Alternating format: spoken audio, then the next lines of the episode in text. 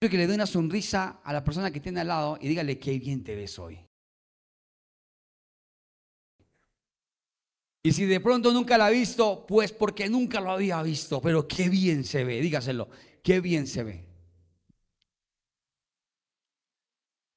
Dice, eh, Carito, yo me ecualizar, por favor. Dice, los, dice la palabra de Dios em, que su voluntad es buena, agradable y perfecta. Su voluntad es buena, agradable y perfecta. Y también dice la palabra de Dios en Romanos capítulo 8, verso 28, dice que a los que aman a Dios todas las cosas ayudan para bien. Esto es a los que conforme su propósito son llamados. Y yo creo que Dios en su infinita misericordia nos llamó en su propósito a algo hermoso, algo maravilloso. Y yo no sé, pero eh, estoy convencido y cada vez me convenzo más de esto, de que no tener en la vida un propósito es como andar errante sin saber para dónde ir. Es como eh, genera, genera desespero, genera tristeza, genera vacíos, genera angustia, genera dolor, no tener un propósito. Pero la Biblia dice que a los que, a los que aman a Dios, todas las cosas ayudan a bien. Esto es a los que son, a los que, a los que son llamados dentro de su propósito. Y yo quiero decirles que Dios nos llama a todos a vivir dentro de un propósito. Le agradezco a todos que estemos quietos, por favor. Tengo un problema con los movimientos. Perdón, gracias. Em, todos tenemos un propósito, pero algunos no conocen su propósito, no saben de qué se trata, no tienen ni idea a qué vinieron a la tierra. Y si le preguntáramos a alguno, bueno, ¿usted para qué es bueno? ¿A qué vino a este mundo? Usted puede llegar a decir, bueno, yo creo que vine a estudiar, a tener esposa, a tener hijos, crecer, hacer algo de dinero, tener una casa, un carro, tener una profesión, vivir bien. Pero eso no es propósito, se llama sobrevivencia, sobrevivir. Se llama lo normal que la gente del común denominador hace. Pero hallar un propósito tiene mucho sentido y es lo que Dios quiere que tú tengas hoy, un propósito. Un propósito. Y tú viniste hoy a este lugar y Dios te va a dar un propósito. Hoy te vas con un propósito. ¿Para, para qué vine a este mundo? ¿Para dónde voy? ¿Qué hay de mi vida?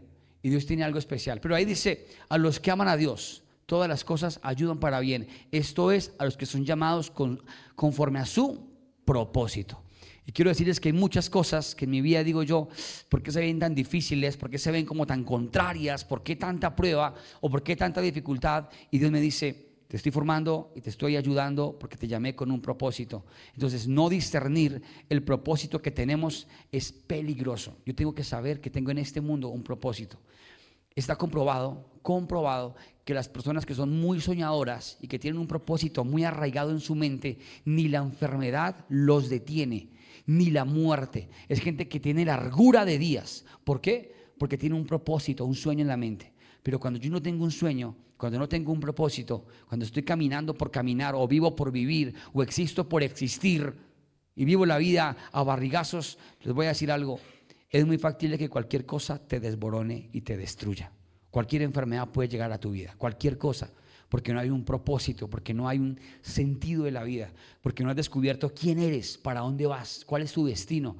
Si eres empresario, no soy empresario, soy esto, no lo soy, tengo que descubrir quién soy. Y hoy es el plan de Dios decirte eso, decirte em, qué es lo que Dios eh, quiere decir contigo, qué es ese llamado, cuál es ese llamado que Dios tiene para ti.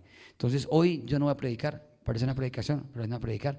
Entonces yo quiero un fuerte aplauso a la pastora, que es la que hoy va a la palabra. No, pero grito de júbilo que suene. Listo, hoy la pastora va a compartirles el mensaje, entonces los dejo ahí con la. Bueno, mi aplauso es para Jesús, amén. Amén. Que tú cierres tus ojitos y vamos a orar. Le vamos a decir a Dios, Señor, háblanos. Amado Dios, te damos gracias, Señor Jesús porque tú nos amas, Dios. Tu palabra dice, Señor Jesús, que no hay alguien que nos pueda amar más que tú, Señor. Y te pedimos, Señor, que tú nos muestres de ese amor, de esa presencia tuya y que nos ayudes, Señor, a caminar como tú quieres que caminemos. Señor, quita de nosotros lo que no te agrada y ayúdanos a vivir conforme a tu presencia. Señor, gracias. Hoy te pido, Señor, que hables hoy en este día cada corazón y seas trayendo herramientas, Señor, para vivir conforme a ti. En el nombre de Jesús. Amén y amén. Yo titulé el, el, el título de esta predicación fue La fuerza más poderosa. Y quiero que esa partecita sea participativa. ¿Cuál será la fuerza más poderosa que existe? ¿Cuál? La fe, ¿qué más? El amor. Es que el amor es tan lindo, ¿cierto? Ay, el amor es tan lindo. ¿Cuántos creen en el amor? ¿Cuántos creen en el? ¿Cuántos son unos enamorados? ¿Cuántos? Ay, el amor, es que el amor es tan lindo, el amor hace que uno tenga muchas emociones hermosas, ¿cierto? ¿Cierto? El amor es como, como chocolates, flores, serenatas. ¿No les pasa que ven alguna historia de amor y como que se romantizan? Como que, ay, tan lindos, ay, qué bello, tan hermoso. Pero hay un amor mucho más poderoso y es el amor de Dios, amén. Es un amor que sobrepasa todo lo que nosotros nos imaginamos, sobrepasa lo que somos, sobrepasa nuestros errores, sobrepasa absolutamente todo. Ese amor es el amor de Dios, es el amor que hizo que un padre enviara a un hijo. Ese amor hizo que Dios dijera, oye, Jesús, necesito que vayas y salves al mundo porque los amo. Saben, la gente no sabe que es amada por Dios. La gente vive sin amor. La gente no sabe que es amada por Dios. Porque en la casa los tratan a las patadas, en el colegio, ¡Eh, Rodríguez, Castro, usted no sirve para nada! Viene englobada. ¿Quién, ¿A quién ustedes en el colegio les crearon heridas? Confiésenlo. ¿Quiénes de aquí son profesores? Ay, los bendecimos. no, no, no, no, no tiene nada que ver con eso. Pero le crearon a uno heridas, ¿no? Yo me acuerdo que yo estaba así y yo tenía un profesor que me decía, englobada la Castro, la englobada. Y yo, y yo, pero ¿por qué? Porque generalmente nuestra vida, generalmente desde que somos pequeños hasta el punto en que estamos en este momento, nos han creado muchas heridas. Y como que ese amor que tenemos, como si nos estuviesen desgarrando parte de amor parte de amor, como que ya no, ya no, ya no, no, no lloramos con Titanic ¿no, ¿no lloran con Titanic? No, no volvieron a llorar, no, ya. No, el amor, oh, esta predicación es para ustedes. Dígale que está a su lado, esta predicación es para usted. Ya que usted está como, como desgarrado del amor, amor. Amén. Dice acá la palabra de Dios en 2 Corintios 5, 21. Pues Dios, y esta es la nueva traducción viviente, dice, pues Dios hizo que Cristo, quien nunca pecó, fuera fuera la ofrenda por nuestro pecado, para que nosotros pudiéramos estar en relación correcta con Dios por medio de Cristo. O sea, que Dios vio una necesidad. Dios dijo, yo necesito conectarme con el pueblo, pero no puedo a causa del pecado. Entonces recuerden que a causa del pecado no se podía comunicar Dios con su pueblo. Antiguamente se comunicaban era en, el tabernáculo y solamente los sacerdotes. Entonces Dios se revelaba a los sacerdotes y los sacerdotes luego iban y hablaban con el pueblo. Pero no había una relación directa. Cuando uno quiere hablar con Dios, ¿qué tiene que hacer? Orar, ¿cierto? Cuando yo me quiero comunicar con Dios, simplemente digo, Señor Jesús, hoy te pido, hoy, y empezamos a hablar, ¿no? Eh, se, se, se abrió la puerta para poder tener una relación con Dios, pero fue por el sacrificio de la cruz que hizo Cristo allí en la cruz. Pero dice la palabra de Dios que Dios fue el que hizo que Cristo se diera como ofrenda. O sea, Dios hizo que Cristo fuera como ofrenda para que tú y yo tuviéramos una relación. ¿Será que hay alguien que hace eso por uno? ¿Hace cualquier cosa para poder tener una relación contigo? Como esas... Eh, historias de amor donde el hombre pasa todas esas adversidades y llega por su doncella y la rescata en un corcel. ¿Cuántas mujeres han vivido esa historia de amor? Yo fui rescatada de una iglesia, mi esposo llegó en un corcel y me rescató y él me consolidó hasta el día de hoy. Amén. Entonces, ven cómo Dios hizo eso para que tú y yo tuviésemos una relación. Y lo más irónico del tema es que no tenemos una relación con Dios. Es que Él hace todo lo posible, manda a su hijo, lo pone como ofrenda, dice, tú tienes que llevarte todo el pecado del pueblo para que yo pueda tener una relación con ellos, porque yo necesito, yo quiero, yo los amo. Y dice la palabra de Dios, porque de tal manera amó Dios al mundo que ha enviado a su Hijo, unigénito, para que todo aquel que en él crea no se pierda, más que tenga vida eterna. Y eso es la fuerza más poderosa que existe, el amor. Y si en el amor que Dios nos quiere dar, tú empiezas a perder el amor, lo estás perdiendo todo. Porque una persona que trabaja sin amor, ¿cómo trabaja? Hagan de cuenta una persona en un restaurante que está trabajando y llegan a, a, ese restaurante una persona sin amor. Buenas. Ahí está la carta. Pues mírelo de la carta. Pues, sí. Y uno es, este, y como que lo, le hablan a uno como si uno fuera tonto. Pues ahí está. Pollo con champiñón y eso. Eso es lo que tiene. ¿Qué más quiere? Lo que tiene ahí, lo que dice en el menú. O sea, una persona sin amor se le va a reflejar en absolutamente todo lo que hace. Pero ¿qué quiere el enemigo? Robarte el amor. Quiere quitarte el amor. Quiere que te vuelvas una persona amargada, una persona sin amor, una persona que sufre. Porque una persona amargada es la persona que más sufre. Amén. Y esto es, dice la palabra de Dios en 1 de Pedro 4:8. Y ante todo tened entre vosotros ferviente amor porque el amor cubrirá multitud de errores. ¿Saben? Yo siento que cuando uno ama más, como que pasa por alto ciertas, digamos, errores de las personas. A veces me pasa que, digamos, estamos en una reunión, si se dio cuenta, es terrible, ¿no? Y yo, ¿qué? ¿Ahora de qué me tengo que dar cuenta? No, no me doy cuenta. No, pues mire la actitud. Y no me doy cuenta de ciertas actitudes porque como que se me pasan, como que no estoy pendiente de eso, como que no es, el, es mi enfoque, porque decido amar y es una decisión de nosotros amar. dice la palabra de Dios que entre vosotros haya ferviente amor. La palabra de Dios dice que hay dos, como dos mandamientos más importantes que todos. ¿Cuántos son los mandamientos que existen?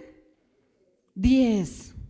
Diez y muchísimos más, porque eso no son solo diez. Pero diez son los que puso Moisés. Pero hay dos versículos, dos, dos mandamientos súper importantes. El primero es amar a Dios con todo tu corazón, con toda tu mente y con todas tus fuerzas. Con todo lo que eres debes amar a Dios. Pero el segundo es amar a tu prójimo como a ti mismo. ¿Saben? Ese es uno de los versículos que más infringimos. No amamos a los demás. Pero ¿saben por qué no, no amamos a los demás? porque no nos amamos. Nosotros no nos amamos. Y más las mujeres, digan las mujeres, amén. Las mujeres tienden a, ay, la abnegada. Saben, eh, eh, en una ocasión encontré a mi tía llorando en, el, en, la, en la cocina y ella ya, y yo, ¿qué pasó? ¿Qué pasó? Pues resulta que le había repartido comida a todos y no había quedado para ella. Es que no me quedo comida. ¿Pero por qué? Porque no piensa en ella. Pues yo, yo sinceramente les digo que en cuanto a la comida, en cuanto a la comida, mi, hijo siempre dice que los padres se quitan el pan de su boca para dárselo a sus hijos. Pero dice, me dice, pero mi mami me quita el pan para comer ella. Pero no, no, tampoco, tampoco exagerado. Entonces, este amor que Dios quiere que tengamos, quiere que sea ferviente, es decir, que se note, que se te note que amas, que amas a, tu pareja, que amas a tu familia, que amas a, los que tienes a tu lado, que amas la iglesia, que amas, el amor es lo más importante, sin amor nada somos, dice la palabra de Dios, sin amor nada somos. Dice la palabra de Dios en 1 Juan 4:18, en el amor no hay temor sino que el perfecto amor echa fuera el temor, porque el temor lleva en sí castigo, de donde el que teme no ha sido perfeccionado en el amor. O sea, en el amor no debe haber temor. ¿Saben? La mayoría de las parejas tienen temor. Todas, yo creo que el 99.99. ¿Por qué? Porque tienen temor de que les fallen porque tienen temor de que alguna persona se lleve a su, a su amado, a su amada. Tienen temor de que alguno eh, esté en cierto sitio porque de pronto allá va a tener una relación con alguien o algo va a pasar o no sé qué. Todo el tiempo hay temor, pero es porque no existe el amor de Dios. Porque el amor de Dios, el perfecto amor, el perfecto amor no es, no es que conseguimos una persona perfecta, no. El perfecto amor es Dios. El perfecto amor echa fuera el temor. O sea, que no vivo bajo el temor, no me dirige el temor, no es, no es como mi todo, sino que Dios es mi todo, amén. Y el perfecto amor va a echar de ti fuera el temor. Y es que es, hay, hay tres tipos de amor. El amor eros, es ese amor romántico. ¿Cuántos dicen, ah, ¿cierto? Es ese amor romántico. Pero les quiero decir algo acerca del amor eros. Es que el amor romántico, eros, es el más frágil que existe. ¿Saben? O sea, es decir, nadie te puede decir que te quita tu hijo. Ahora yo voy a ser la mamá de él. No, perdón, yo sigo siendo la mamá de él. Siempre va a ser su mamá, ¿cierto? Pero alguien sí te puede decir, ahora este es mi esposo, ¿cierto?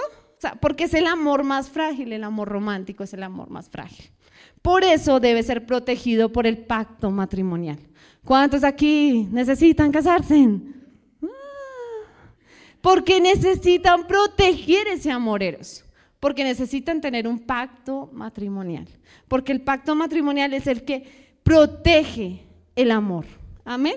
Porque ese amor romántico es el amor más frágil y es el que necesitamos que a través de un pacto se proteja. Amén. Este amor eh, de matrimonial es también frágil porque depende mucho de cómo yo me casé, ¿sí? Me casé porque ella es así, porque él es atractivo, porque él es no sé qué, pero tal vez no te casaste por la, la esencia de esa persona, sino porque esa persona tenía ciertas características físicas que te gustaban.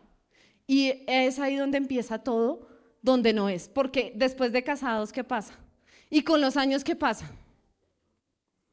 Todo empieza a caerse, todo empieza a caerse. O sea, el efecto de la gravedad, los años, lo que sea. El ombligo dice, ¿qué hacen estas por acá? ¿Cierto? Fuerte. No, pero es la verdad, es la verdad. Por eso es que uno debe proteger este amor, amor. Amén. ¿Con qué? Con el pacto matrimonial. Amén. Entonces, ese amor, ese amor romántico, debemos protegerlo. ¿amén? Es uno de los de que se deben proteger, pero a través del pacto matrimonial, a través del Espíritu Santo. Dice la palabra de Dios que cuerda de tres no se rompe fácilmente. Y esa cuerda de tres que no se rompe fácilmente es porque está el esposo, la esposa y el Espíritu Santo. Saben, en nuestro hogar siempre ha estado el Espíritu Santo. Saben, yo no saco a Jesús de mi relación porque somos dos personas súper imperfectas. Y yo le digo a Dios, Señor Jesús, los dos somos súper diferentes. Yo soy más calmada, yo todo lo pienso. Él es como de una así, como le dicen, con toda, ¿cierto? Pero eso, ese, ese, como ese balance que tenemos los dos es, ha sido una bendición. Pero, ¿qué pasa? Que al estar el Espíritu Santo hace que todo esté mucho mejor, ¿amén? Entonces necesitamos al Espíritu Santo, nunca lo saquen de esa ecuación, ¿amén? Existe otro amor que es el amor estorge, que es el amor fraternal. Ese, ese amor es un amor natural.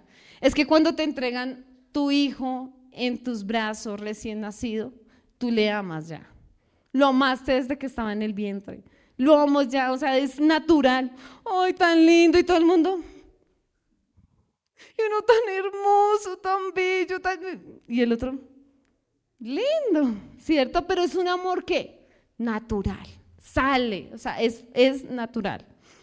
La palabra de Dios dice, amados los unos a los, otros con, amor fraternal, en cuanto a honra, refiriéndonos, los unos a los otros. O sea, ¿esto qué significa? Que es un amor natural, amén. Y existe el amor fileo, que es el amor de amistad. ¿Cuántos tienen unas amistades tóxicas? pilas, ¿no? Porque la palabra de Dios no quiere que tú tengas ese tipo de amistad, esa amistad que es condicional, esa amistad que, ay, no, no, me puse brava ya, no, ¿qué tal? No me lo voy a aguantar eso. Y como que te presionan, como que quieren más de ti, como que generan en ti una relación tóxica. Pero cuando tú tienes una verdadera amistad, es como dice la palabra de Dios en Hebreos 10, perdón, Proverbios 17, 17. En todo tiempo ama al amigo y es como un hermano en tiempo de angustia. ¿Saben? Necesitamos ese tipo de amistades. Esas amistades que cuando uno está mal, no lo van a juzgar por estar mal.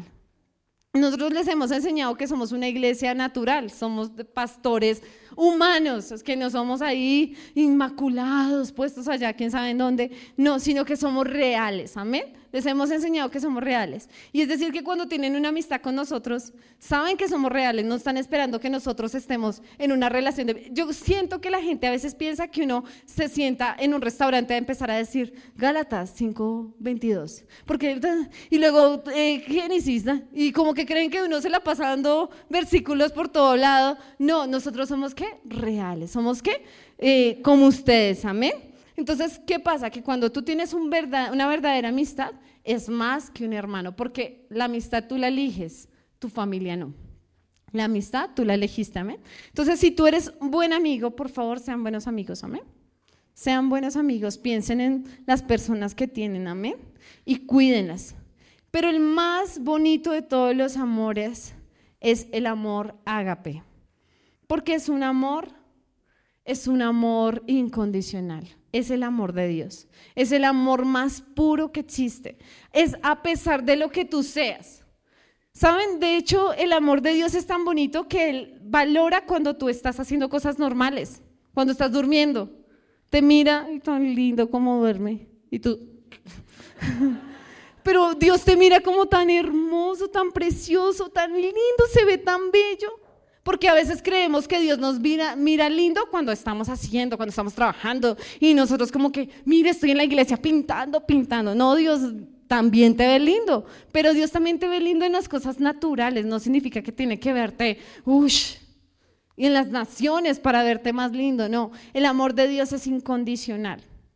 Y está en Juan 3:16, porque de tal manera Amó Dios al mundo que ha enviado a su Hijo unigénito para que todo aquel que en él crea no se pierda, más tenga vida eterna. O sea, fue un amor tan puro, tan incondicional, que si tú te equivocas, Él no te va a decir, pilas, uy, inmundo, se va afuera, no, sino que Él te acoge, deja las 99 y va por ti. Y ese es el amor más puro que existe. Es el amor que nunca deberíamos perder. Pero ¿saben qué? Es el amor que más descuidamos.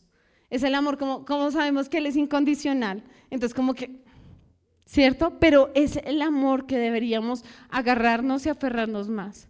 Porque es el amor de Dios. Es un amor tan puro, tan incondicional, que no importa lo que tú hagas. Dice la palabra de Dios que Él te conoce. Y a pesar de que te conoce, te llama a estar con Él. Amén. Entonces debemos cuidar el amor. Y no solamente estoy hablando del amor eh, de Dios que sí debemos cuidarlo, amén, sino cuidar el amor que tenemos entre nosotros, amén. O sea, cuídense, cuiden el amor. Hay personas que dejaron de hablar con sus papás, que dejaron que se enfríe esa relación, dejaron de hablar con ciertas personas y como que están muerte lenta y lo dejan enfriar. Dejan enfriar, enfriar, pasa el tiempo, no se llaman, no, se, no dicen cómo estás, cómo vas, como que dejan que las cosas se, se, acaben. Y yo me doy cuenta que yo a veces, y le pido al Espíritu Santo, que yo a veces trato como de sostener las relaciones. Y mi esposo me dice es que tú a veces vas como, como más, como que, hola, ¿cómo estás? ¿Qué tal? ¿Cómo se qué?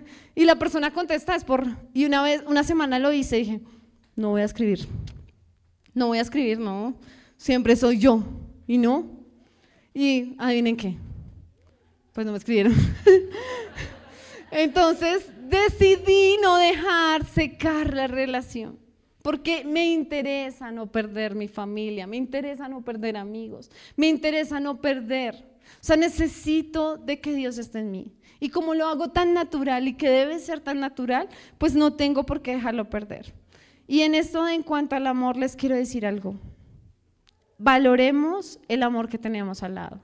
Yo quiero que te tomes de la mano de la persona que está a tu lado si es una amistad, entonces dile, como, como dice la palabra de Dios, en amor, dice, en amor, ámese, con amor fraternal.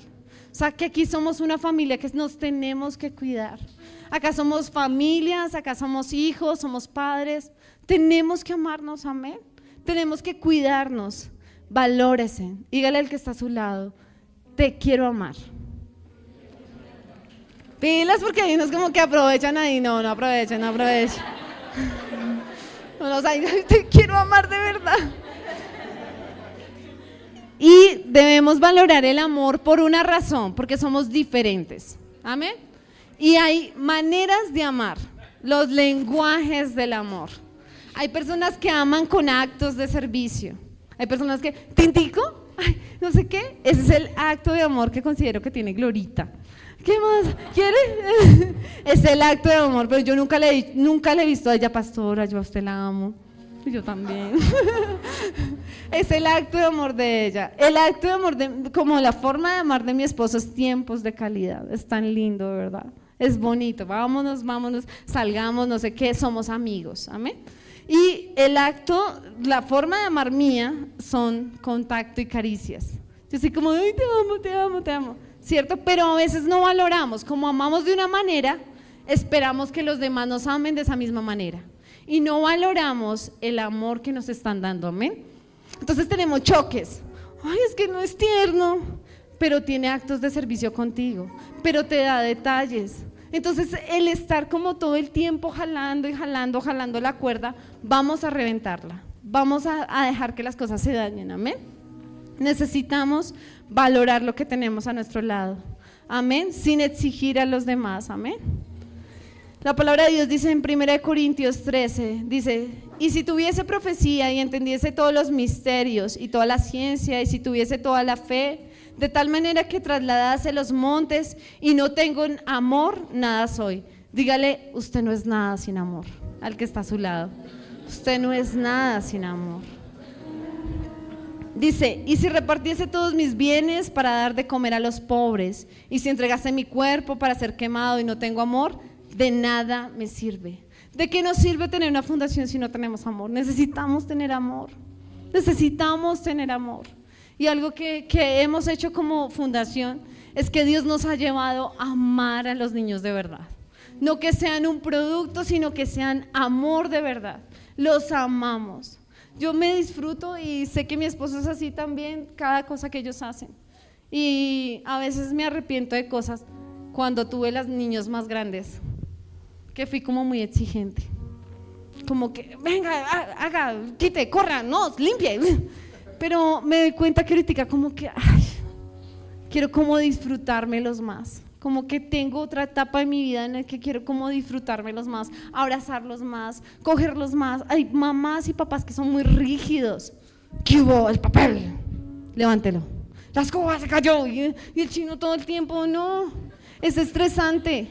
Cambio, abracen más, ámesen más, expresen más el amor. La palabra de Dios dice, de nada sirve si tengo amor y lo tengo oculto yo amo mucho, pero yo lo amo, pero a mi manera. No, expresemos el amor, amén. Dice la palabra de Dios, el amor es sufrido, es benigno, el amor no tiene envidia, el amor no es fantasioso, no se envanece, no hace nada indebido, no busca lo suyo, no se irrita, no guarda rencor, no se goza de la injusticia, más se goza de la verdad.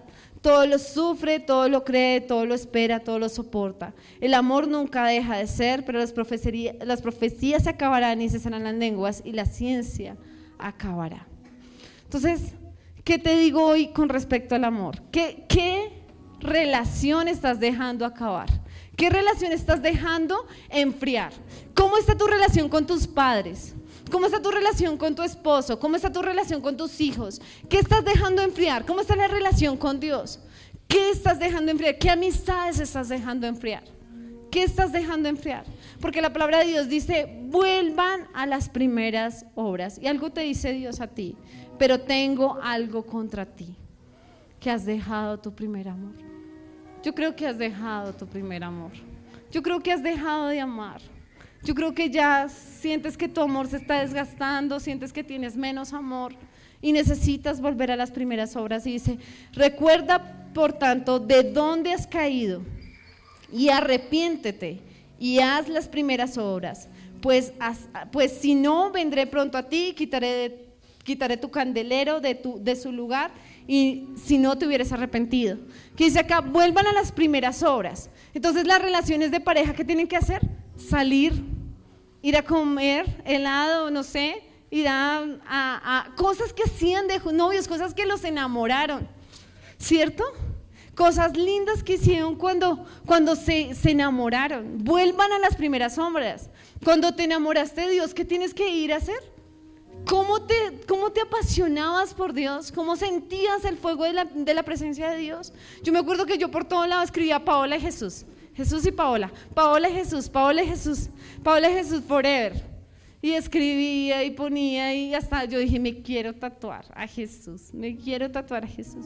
O sea, tanto ese, ese, primer amor, necesitamos volver a las primeras horas, necesitamos ir a arrodillarnos y decirle, Señor, te necesito, necesito volver de nuevo a tener esa relación contigo, necesito volver a estar de esa manera. Y lo mismo con las relaciones.